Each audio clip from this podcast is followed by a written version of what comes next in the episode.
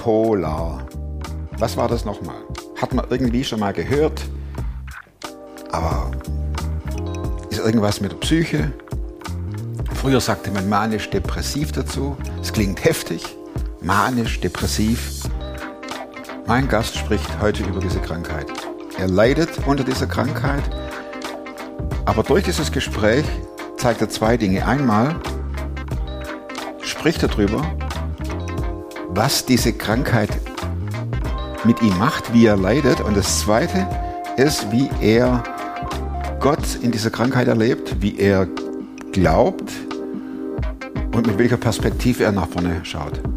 Es ist wirklich eine mutmachende Story von jemand, der aus seinen Erfahrungen spricht und denen, die unter dieser Krankheit leiden, Mut macht, nicht aufzugeben. Klar bin ich einer, der gescheitert ist. Ich weiß nicht mal, was da läuft und was es ist. Ich bin in der Hinsicht im Moment ein bisschen privilegiert. Der Podcast mit Thomas Mayer. Natürlich denkst du dir dann erstmal, ja gut, der hat auch keine Ahnung. was weiß ich. Studiert noch Medizin, Ja. leidet Das hat er im Bett, da hat er eigentlich einen Hund draufgeschlagen. Egal wie abgedreht das war. Ich fange mit einer Frage direkt an, Ja. Michael, und zwar, du hast eine bipolare Störung. Wie kann man sich das als jemand vorstellen, der null Ahnung hat? Man hört das dann ja immer, und früher hieß- sagte man ja manisch-depressiv, aber wie wirkt sich das aus? Bipolare Störung ist die extreme Stimmungsschwankung zwischen den zwei Polen, zwischen dem manischen, was eine totale Hochstimmung ist, und den depressiven, was eine totale Tiefstimmung ist. Und das kann so extrem werden, dass es im schlimmsten Fall unter Umständen zum Tod führt. Zum Tod durch Selbsttötung oder Genau. Versagen der Organe? Tod durch Wahnsinn und Selbsttötung. Hast du dich mit diesem Krankheit eingehend beschäftigt? Also du hast Musste nicht gesagt, ja, Ja, warum? musste ich. Weil es die Diagnose ist, die ich habe und weil ich beide Phasen extrem erlebt habe. Sowohl die manische im Wahn, wie auch das Depressive mit suizidalen Gedanken und auch Ansätzen. Und weil ich Freunde habe, die bipolar sind und die ich auch in extremen Situationen begleiten musste. Wenn man sich jetzt das auch so vorstellt, dieser Wahn, Hm. das ist ja potenziertes Hoch- und Glücksgefühl, oder? Oder ist es dann Es- schon wieder negativ? Es ist auf dem Weg zur Spitze extremes Glücks- und Sonnengefühl. Die Spitze an sich ist schon so ein, für mich ein Kontrollverlust, dass man weiß, es läuft was schief, aber man checkt es gar nicht. Ich habe äh, mal das Wort bipolar einfach aufgeschrieben Mhm. Und dann zu jedem Buchstaben habe ich mal eine Assoziation überlegt. Okay. Äh, das mache ich manchmal, dass ich einfach einen Begriff, wo ich keine Ahnung habe, dann schreibe ich das Wort auf und versuche was zu assoziieren. Und B, von, kommt das kann man, seht ihr das so? Bipolar, so sieht meines, mein Konzept aus. Na Quatsch. Also vom B habe ich, hab ich assoziiert beidseitig, manisch und depressiv, sowohl tief unten, sagtest du ja gerade eben, Ja, und hoch ohne Ende. ja. Wie sind die Abstände zwischen hoch und tief? Das ist je nach Unterdiagnose anders. Meine ist Ultra Rapid Cycling. Das bedeutet, dass die Schwankungen im Zyklus von bis zu drei Stunden sein können. Dass ich den Vormittag in einem totalen Hoch erlebe, wo ich denke, ich könnte die Welt retten mit dem, wer ich bin, was ich kann. Und am Nachmittag denke ich, die Welt geht unter, weil ich mir kein Butterbrot schmieren kann und ich muss sterben. Also das, So intensiv sind die Gefühlsschwankungen. Das Depressive heißt dann, du bist nicht mal in der Lage, das spreche ich jetzt aus eigener Erfahrung, aufzustehen oder irgendwas zu machen. Du bist wie paralysiert. Ja, So. es ist, als ob eine Tonne Blei Ja. auf dir liegt. Und nicht nur auf deinen Körper, sondern auch auf deinen Gedanken, auf deiner Stimmung, auf deine Kraft, dich zu bewegen und auf das ganze Glücksempfinden, was du überhaupt hast. Rechnest du in der Tiefe damit, das wird wieder? Oder ist tief dann so tief, dass das Glück gar nicht mehr durchkommt? was eventuell in ein paar Stunden wieder kommen könnte. Das ist genauso ähnlich wie bei der manischen Phase, dass es auf dem Weg in die Depression man noch abfangen kann, aber wenn man unkontrolliert in die tiefste Tiefe abrutscht, dann hilft meines Erachtens nur noch Außenhilfe von Ärzten, von engsten Vertrauten, Freunde, Familie. Hast du, äh, hast du einen Notfallplan, Plan? Ja. den du dann abrufst und sagst, jetzt brauchen wir das, jetzt brauche ich den? Genau, also einmal habe ich einen Plan, wie ich generell mein Leben strukturiere Ja. und zum anderen auch einen Plan dafür, wie ich die extremen Schwankungen probiere abzufedern. Was machst du da? In der Depression oder in der Manie? Sowohl als auch, Ja. Entschuldigung. Ähm, also in der Manie weiß ich, dass ich dann mich unter Anstrengungen zur Ruhe zwingen muss.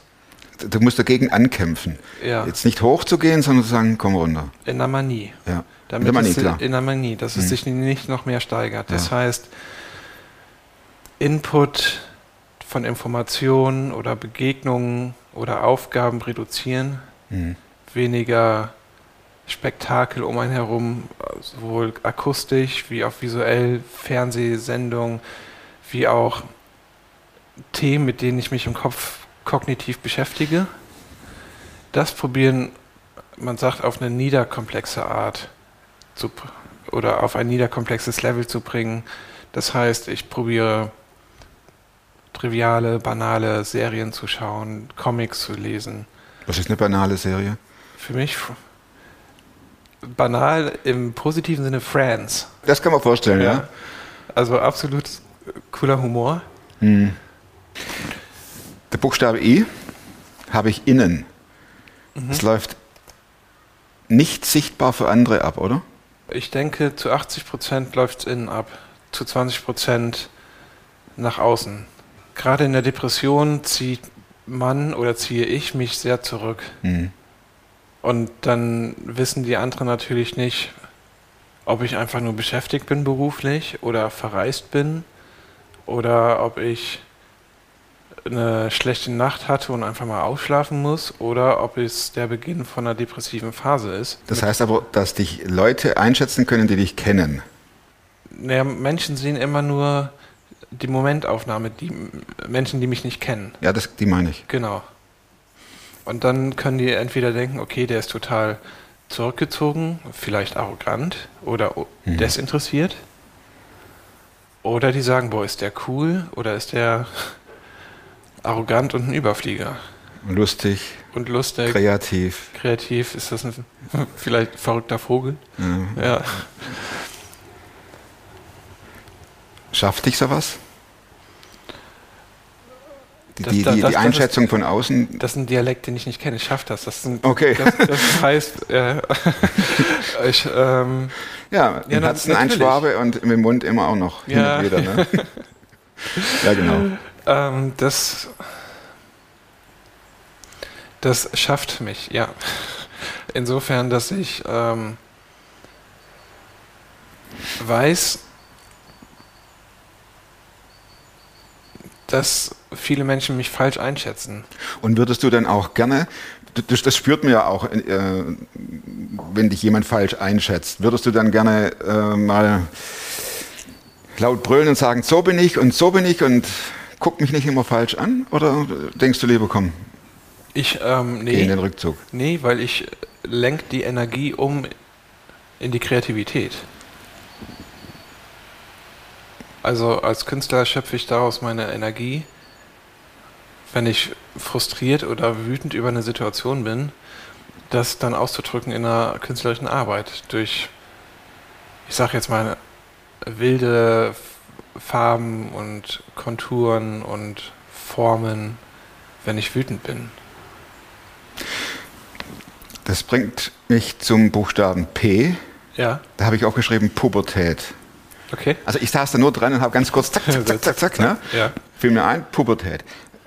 Seit wann hast du die Krankheit und geht die einher? Und jetzt lösen wir das auch ein bisschen auf. Du bist ja Künstler. Ja. Und ich, ich reite jetzt komplett auf dem alten Klischee rum, okay? Hast du gemerkt als Teenie oder kurz bevor dem, kurz vor dem Teenie-Alter, hey, ich bin ja kreativ, ich habe Freude am Kreativen und war das auch gleichzeitig der Anfang deiner Bipolarität? Nein, das waren zwei Schienen, die unterschiedlich begonnen haben. Also das Kreative liegt so weit zurück, ich mich erinnern kann. Also ich schätze, dass ich mit drei Jahren in etwa angefangen habe, leidenschaftlich kreativ zu malen im Kindergarten. Das, also soweit kommst du zurück in Gedanken. Ja, Was war da im Kindergarten? War, was war das, ein tolles Lob oder eine Ausstellung? Ja, es war ein, heute würde ich sagen ein kleines Objekt. Damals würde ich sagen, es war ein Eierbecherhalter für meine Kindergärtnerin, den ich gebastelt, gestaltet habe. Aber ich habe auch äh, Tiere, Haustiere gemalt und Heißluftballons in der Landschaft. Das hat mich damals einfach so begeistert, dass ich Bedürfnisse oder Fantasien oder Freude visuell ausdrücken konnte. Natürlich zu dem damaligen Standpunkt meiner Reife. Also ein Heißluftballon war damals Kugelstriche. Ja klar, ne? aber auf jeden Fall so, dass du heute noch weißt, das war der Beginn meiner kreativen, Laufbahn. ja, Ja, genau. Und die bipolare Störung fing erst mit einer eher depressiven Phase an. Das war so im, zum Start der Pubertät. Und kam erstmal nur zu dem Jahreszeitenwechseln. Also von Sommer auf Herbst und von Winter auf Frühling. Diese Wechsel, die haben mich immer ziemlich zu Boden gerissen wie lang waren die Phasen? drei, vier Wochen jeweils, aber dann sehr heftig, dass ich dann auch teilweise nicht zur Schule gehen konnte oder ähm, so schwermütig war, dass ich dachte, es hat alles keinen Sinn mehr. Wussten deine Eltern schon, wie sie damit umgehen können? Wer- als sie- Teilweise. Ah, Also die haben das beobachtet, meine Mutter hat das beobachtet, aber damals war die Psychologie auch noch nicht ganz so weit, dass man das direkt in ein therapeutisches Konzept packen konnte. Oder, Klar. oder dass meine Eltern damit irgendwas anfangen konnte. Von daher musste ich da durch. Und dann die erste manische Phase habe ich auch erst mit 25 Jahren erlebt. Also mit drei Jahren das Kreative entdeckt, mit 25 die erste Manie. Deswegen liegt das schon auseinander. Hm. Aber meines Wissens nach entwickelt sich die bipolare Stör St- Störung meistens in den 20er Jahren. dass sie da sich äh, eröffnet. Dass die sich so ausprägt. Mhm. Und man, ja, Weißt du noch, was du gedacht hast, als es losging? Wie soll ich, also mit der Manie, wie soll ich Herr der ganzen Aufgaben und Gedanken werden? Ich war gerade in einer sehr mh, verantwortungsvollen beruflichen Situation und habe da auf der einen Seite viel Erfolg gehabt, auf der anderen Seite viel Verantwortung. Es ging um sehr große Visionen und Projekte und da dachte ich dann irgendwann, okay, wie soll ich das Ganze managen? Und meine Gedanken haben keine Ruhe mehr gefunden. Und ich konnte nicht mehr abschalten und nicht mehr schlafen. Stattdessen habe ich fünf Stunden lang am Schreibtisch durchgehauen und Konzepte geschrieben. Ohne Pause. Anstelle des Schlafs. Ja, Und dann gingst du wieder zum Arbeiten. genau. Und hast aber auch keine Gedanken drüber gemacht, anfangs. Nee, das war für mich so. Man verliert die objektive Sicht. Ja, man ist ja nicht mehr derjenige, der jetzt alles klar beurteilen kann, Genau, sondern du läufst ja mit. genau, Du läufst ja mit. genau. Ja. Und das ist ähm, ein wahnsinnig unangenehmes Gefühl für mich, dieser Kontrollverlust. Und dieses Bauchgefühl, es stimmt was nicht, oder es stimmte was nicht, als ich diese Manie hatte. aber gleichzeitig nicht zu wissen, was los ist. Und mit jemandem reden kann man ja auch nicht. Man, man fragt sich ja wahrscheinlich, was ist das jetzt? Ja, das fragt sich, fragt, fragen sich beide Parteien dann, ne? Ja klar, Ja, hüben wie drüben, also draußen wie drinnen. ja, ja genau. Und das nächste, also das habe ich zusammengefasst, äh, das ist das Wort Pol. Kann man sagen, dass äh, die, die, die Welt gerät aus den Fugen? Äh, ja, also visuell, wenn es hier eine, eine Höhe gibt und hier eine Tiefe, verschieben sich die Pole noch mehr in die Extreme. Ne? Also das, die Spanne der Stimmung und der Stimmungsschwankungen äh, wächst extrem, so dass es ein extremes Glücksgefühl gibt und ein extremes Traurigkeitsgefühl. weil, weil Zeit, Zeit natürlich auch, die, die, die Intervalle können lang sein oder halt wie bei mir sehr kurz. Ja. Und bei A dachte ich an einen Ausstieg. Da meinte ich tatsächlich den Ausstieg aus dieser schweren Lebensphase, dem Ende, An den Tod. den Tod. Wünscht man sich denn dann herbei? Ja, also, also der Ausstieg, dem würde ich so, der hat für mich was sehr Positives der, und was Gesundes. Das Wort jetzt, so wie deine Mhm. Assoziation kam. Auf der einen Seite kann man ja direkt, ähm, wenn man so ein bisschen sensibilisiert ist, die Handbremse ziehen. Schon am Anfang, wenn man spürt, hier geht was los. Das heißt, Ausstieg aus dem stressigen Alltag oder Wochen, die hinter einem liegen. Wenn man dann in diesem Extrem ist, in einer totalen Depression und sich sowas von erdrückt fühlt, wie von einer Bleiplatte be be beladen, dann So wie du das vorher auch beschrieben hast, Genau, genau. genau. Dann, dann ist es ähm, ein Gedanke, der kommen kann, was so ein, die erste Stufe ist des Aufstiegs.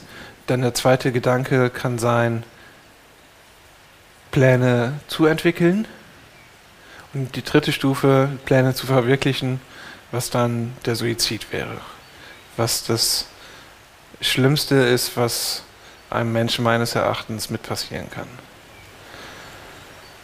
was krankhaft ist und in jeglicher Form abzuwehren ist. Ähm, aber das Gefühl, diesen Aufstieg herbeizusehen, das kenne ich, ja. Weil das Leben nicht mehr lebenswert erscheint. Mhm. Was aber auch nur eine subjektive Sicht in einem gewissen Zeitfenster ist. Genau. Aber dass man durchstreiten muss. Genau. Ich habe hier ein Foto von dir und Sam.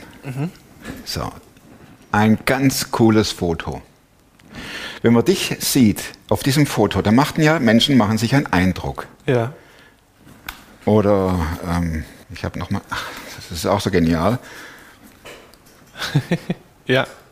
Ne? Menschen machen sich einen Eindruck und sehen einen wunderschönen Mann, der glücklich aus dem Bild lächelt. Danke. Da wird ja niemand denken, dieser Mann, dieser junge Mann hat solche Kämpfe, wie du gerade beschreibst. Ne?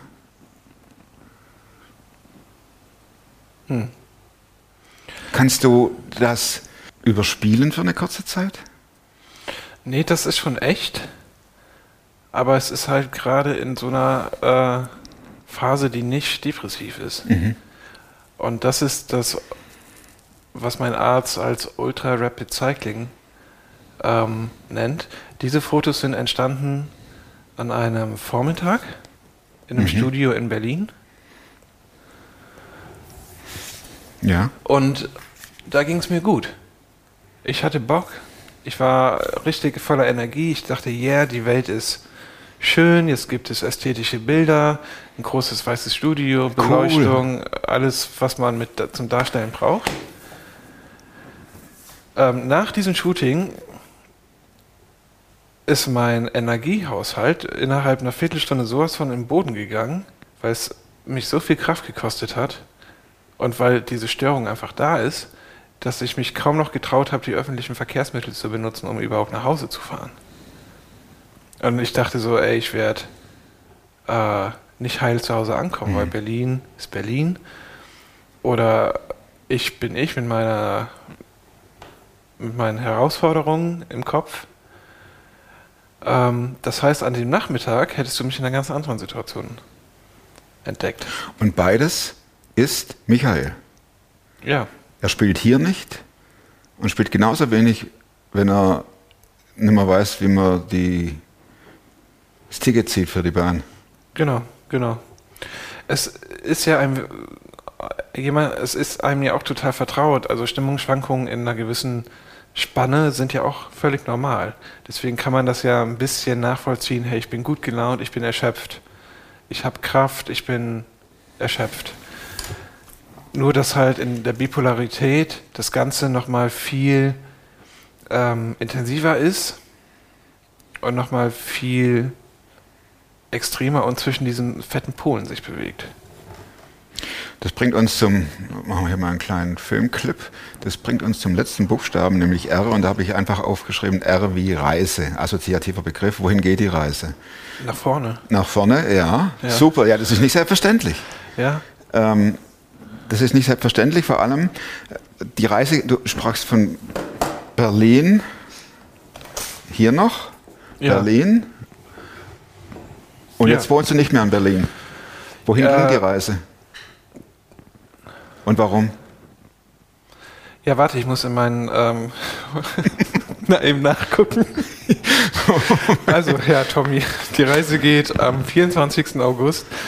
Nein, ich bin jetzt 32 Jahre alt, grob gesagt, vielleicht das erste Drittel meines Lebens erreicht, wenn es gut läuft. Beruflich soll die Reise dahin gehen, dass ich als Künstler leben und arbeiten kann. Und gesundheitlich, dass ich jede Phase abschmettere oder überbrücke. Ansonsten bin ich, so jetzt mal pauschal gesagt, sehr zuversichtlich. Liegt das auch an deinem Glauben an Gott? Das liegt nur daran. Nicht nur auch, sondern nur. Weil es etwas ist, das über meinem Menschsein steht. Also Gott steht über meinem Menschsein, auch über die Erkrankung und ermutigt mich durch Wunder immer wieder erstens auf ihn zu schauen und nicht auf die Erkrankung, auf das Schöne zu schauen und nicht auf das Hässliche, dankbar zu sein, was ich habe und nicht mich von den Herausforderungen einnehmen zu lassen. Und weil ich glaube, dass der Glaube mir A Kraft gibt, B Schutz. Der Glaube an Gott und Jesus Christus. Ja. Kann man sich das dann so vorstellen, dass du in den Psalmen, also im Alten Testament, da begegnen uns ja auch, im Neuen Testament auch, aber Menschen, die in ihrer Not zu Gott schreien. Die, man spürt fast die Sprachlosigkeit, das ist eigentlich ein Gestammel, nur noch. Kennst du das auch? Oder hilft dir das, dass du jetzt nicht perfekt sein musst? Das hört man ja manchmal, dass Christsein einen das Perfekte offenbart. Da sind wir beide das perfekte Gegenbeispiel. Aber wie Nein, kann man sich das vorstellen bei dir? Das sind zwei verschiedene Sachen, aber das Letztere, ich bin ja kein Christ, weil ich perfekt bin, sondern ich bin ja gerade Christ, weil ich unperfekt bin und Hilfe brauche, Unterstützung, Gemeinschaft mit etwas, was mir gut tut. Und das ist für mich Gott. Und nicht, weil ich irgendwas erreicht habe, was mich qualifiziert, Christ zu sein. Und der erste Aspekt, der ist mir jetzt gerade entgangen, Macht nichts. Das Weinen vor Gott, das Stammeln. Genau, das, das kenne ich. Das kenne ich sehr gut. Also gerade das Jahr 2011 war super hart für mich, wo ich zehn von zwölf Monaten nachts nur geweint habe. Vorm Einschlafen und geheult. Und das war richtig intensiv. Ähm, weil ich nicht wusste, wohin mit dem Schmerz. Einmal die Depression, die Bipolarität ist damals noch nicht ausgebrochen, aber auch biografischen Schmerz, Verletzungen aus der Vergangenheit, die so mit den Depressionen ein Heer hochkam. Und das war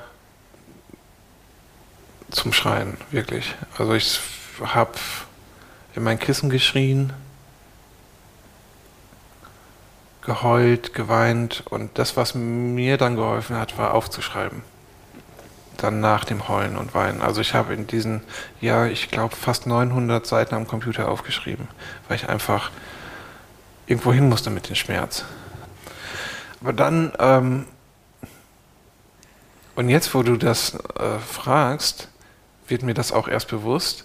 Dann ähm, kam so ein Moment beim Schreiben, wo ich merkte, okay, ich habe mich sozusagen entleert und jetzt ist Zeit und Ruhe und jetzt kann Gott reden. Und ich glaube, jeder, jedes Gebet endete mit Hoffnung. Liest du das? Weil du sagtest ja, du musst das mal wieder rausholen. Wahrscheinlich hast du da gar nicht mehr nachgelesen, oder?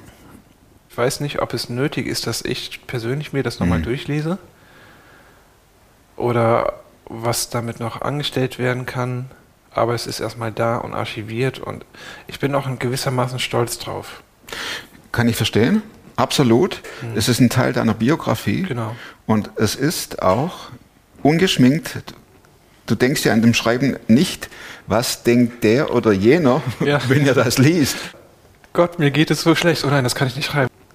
Du hast ge- äh, erzählt, dass du dich an das Ereignis im Kindergarten mit drei Jahren erinnert hast. Wo geht die Reise künstlerisch hin? Was machst du? Wie kann man deine Kunst beschreiben? Haben wir natürlich auch ein paar Bilder. Also meine Kunst würde ich erstmal beschreiben als abstrakter Minimalismus oder abstrakter Symbolismus. Passt das? Ja, das ist ein schönes Bild. Ähm, abstrakt, abs, also ich arbeite mit verschiedenen Feldern, Theologie, Psychologie und Symbolen. Und kombiniere die miteinander, diese äh, Themen, und dann entstehen reduzierte, minimalistische Arbeiten mit Symbolen, Linien, geometrischen Körpern. Wenn jetzt äh, hier eine Ausstellung wäre und da würden zwölf Leute stehen und sagen, was hat uns das zu sagen? Michael, was würdest du denn dann? äh, Das äh, zeigt den göttlichen Segen, der auf uns Menschen fließt. Also wir sehen einmal einen schwarzen Hintergrund mit einem neongelben Vordergrund. Der neongelbe Vordergrund steht einmal für das Göttliche. Neongelb als die Farbe, die am hellsten und heiligsten ist, nutze ich für die Darstellung von Gott. Das gleichschenklige Dreieck steht für die Dreieinigkeit Gottes in Vater, Sohn und Geist. Und die vertikalen Linien stehen für den Segen, der aus einer Quelle entsteht, in diesem Falle von äh, Gott zu uns Menschen. Und das Ganze so reduziert und klar dargestellt äh, wie möglich. Und das umgedrehte Dreieck? Steht für den Menschen, der nach Gottes Abbild geschaffen ist und darum ein gespiegeltes Dreieck, der ein Segen ist für seinen, seinen Kreis, für sein Umfeld, für seinen Nächsten, für, Für seine seinen Nächsten. Mitmenschen. Ich habe ein total cooles Foto entdeckt. Oh ja, das ist meine Abschlussarbeit. Das sieht man jetzt ganz, ganz, ganz, ganz schlecht. Aber wir sind ja hier. Gut, wir können es ja natürlich auch. Erzähl mal von deiner Abschlussarbeit, ja? Meine Abschlussarbeit an der Universität der Künste in Berlin war diese Installation. Das zeigt eine Raute, die illuminiert ist, also leuchtet und sich durch Kinetik, also durch Mechanik und Seilzügen ähm, verwandelt in ein Kreuz.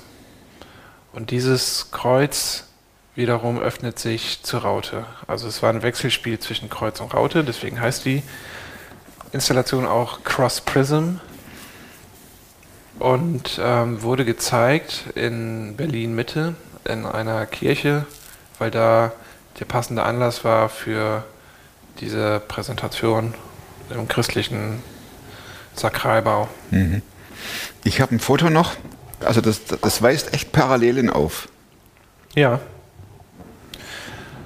Dazu wäre es interessant, noch die andere Arbeit zuerst zu zeigen mit den Neonstreifen. Ich weiß nicht, ob du die hast.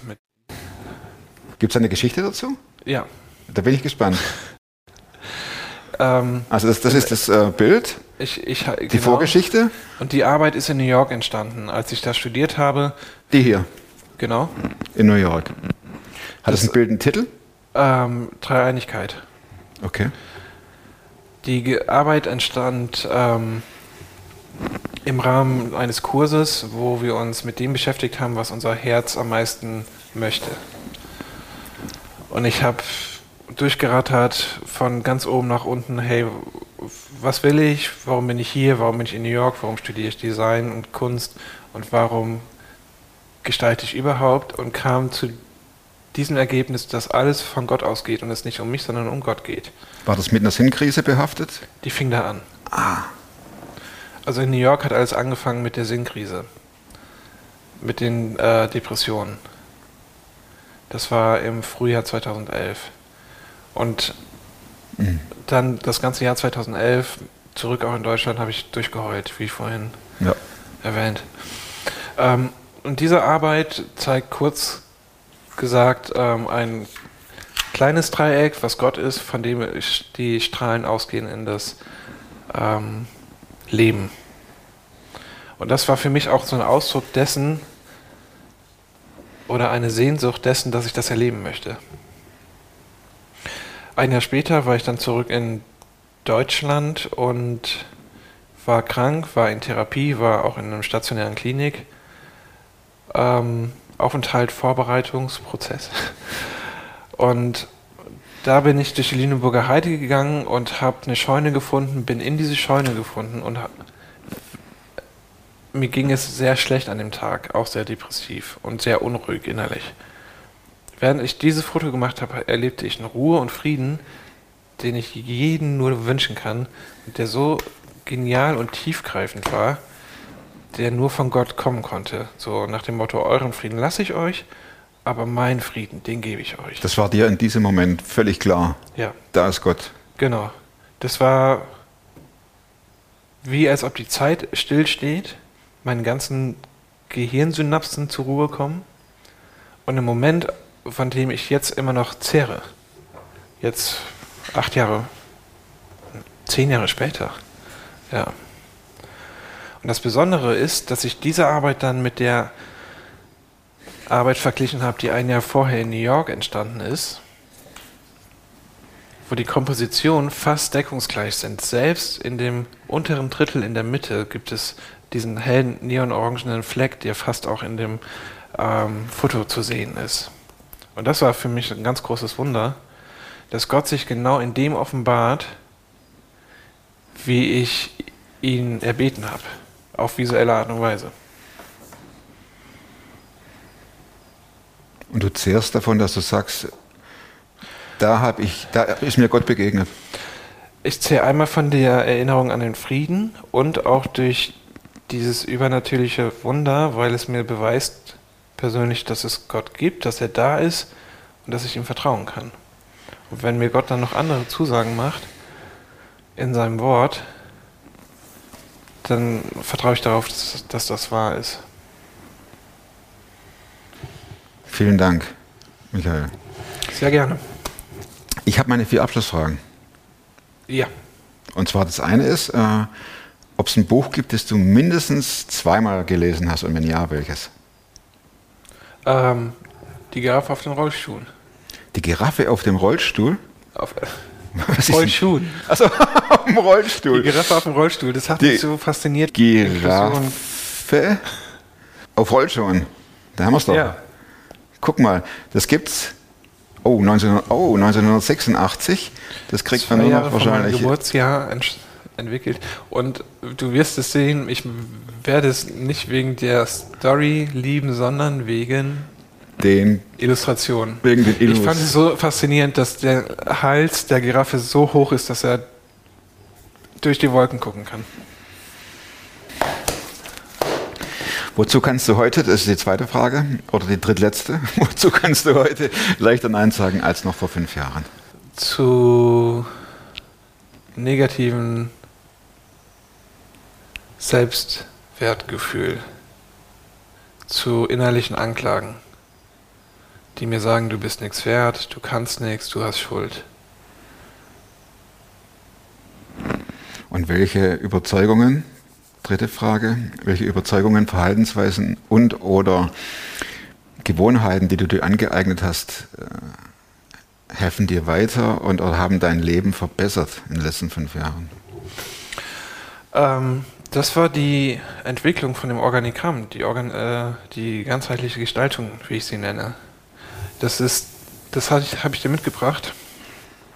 Ähm, ich zeige sie mal. Ähm, das ist für mich ein äh, Organigramm, das ich mir entwickelt habe, um mein Leben zu organisieren und zu strukturieren. Was mir immer wieder hilft, einen Überblick zu kriegen und möglichst eine Metaebene zu betrachten und nicht diese subjektive Phase von Depression oder Manie zu erleben. Jedes Element steht für einen anderen Aspekt. Das Äußere steht für Gott. Das Äußere ist. Das äußere gelbe Dreieck. Ah, okay, das große. Genau. Mhm. Das äußerste gelbe Dreieck steht für Gott, der die Welt geschaffen hat, hier als blauer Kreis. Die Welt ging kaputt, also kam Jesus nochmal in die Welt rein. Das nächste Dreieck? Genau. Und er hat uns geschaffen und in einen Kontext gestellt. Das grüne Dreieck steht für Zeit, Ort, Gemeinschaft. Das rote für die Arbeit, die Freizeit, die Ruhe. Dann das Orangene für unsere Identität, den Geist, Seele, Leib. Das äh, Gelbe für unser Herz. Und ich habe gelernt, dass ich als am wichtigsten auf mein Herz achten muss wie es auch in Sprüche steht in der Bibel, mhm. mehr als alles andere achte auf dein Herz, denn es beeinflusst dein ganzes Leben.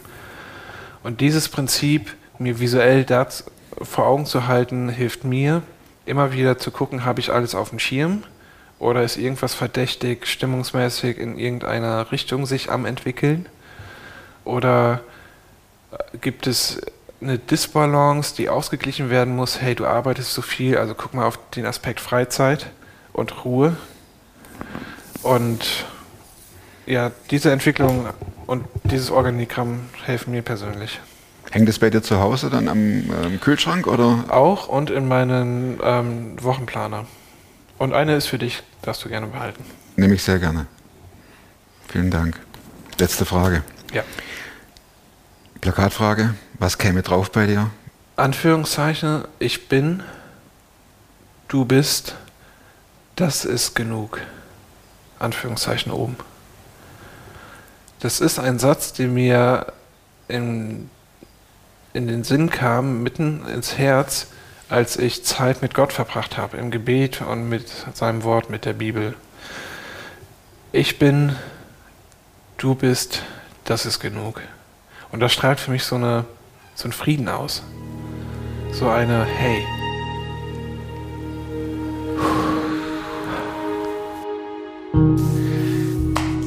Herzlichen Dank fürs Zuschauen. Gib dem Micha dicke, fette Daumen für diese Offenheit und dieses sich öffnen, damit wir mehr verstehen können. Aber auch, damit wir, die wir krank sind oder wir leiden, unsere Hoffnung nicht aufgeben und Gott mit in unser Leid einbeziehen. Nächste Woche gibt es einen neuen Film und bis dahin wünsche ich euch alles Gute, bleibt gesund und werdet super fromm. Macht's gut. Tschüss.